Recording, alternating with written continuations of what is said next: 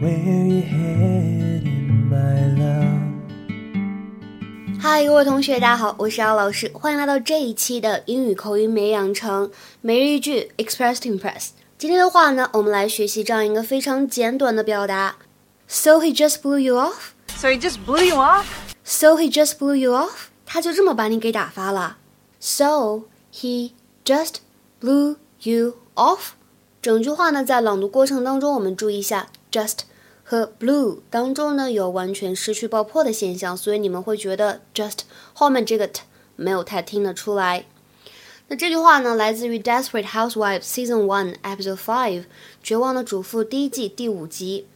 他就这么把你给打发了，不是吧？太不看重你了，对吧？或者说不把你当回事儿了。So he just blew you off.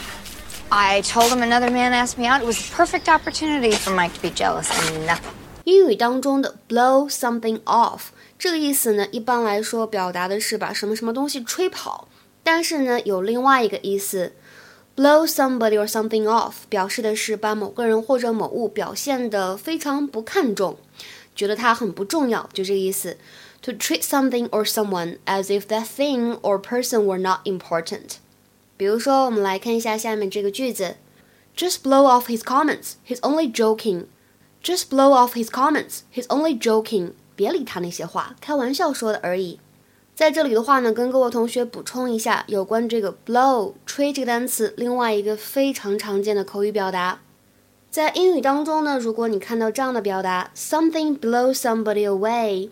或者 somebody is blown away by something，表达的意思是某个人被什么什么事情所镇住了，惊叹，特别棒，就这个意思。比如说，She just totally blew me away with her singing，她的演唱完全把我给镇住了，也太棒了吧！She just totally blew me away with her singing。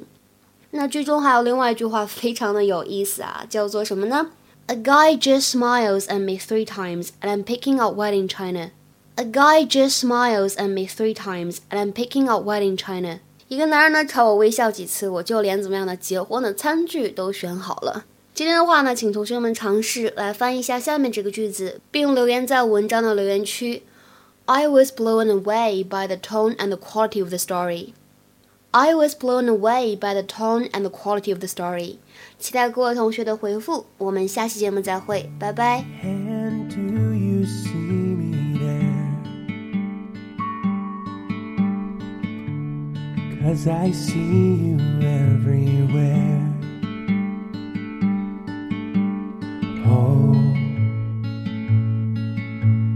Wait, wait for me.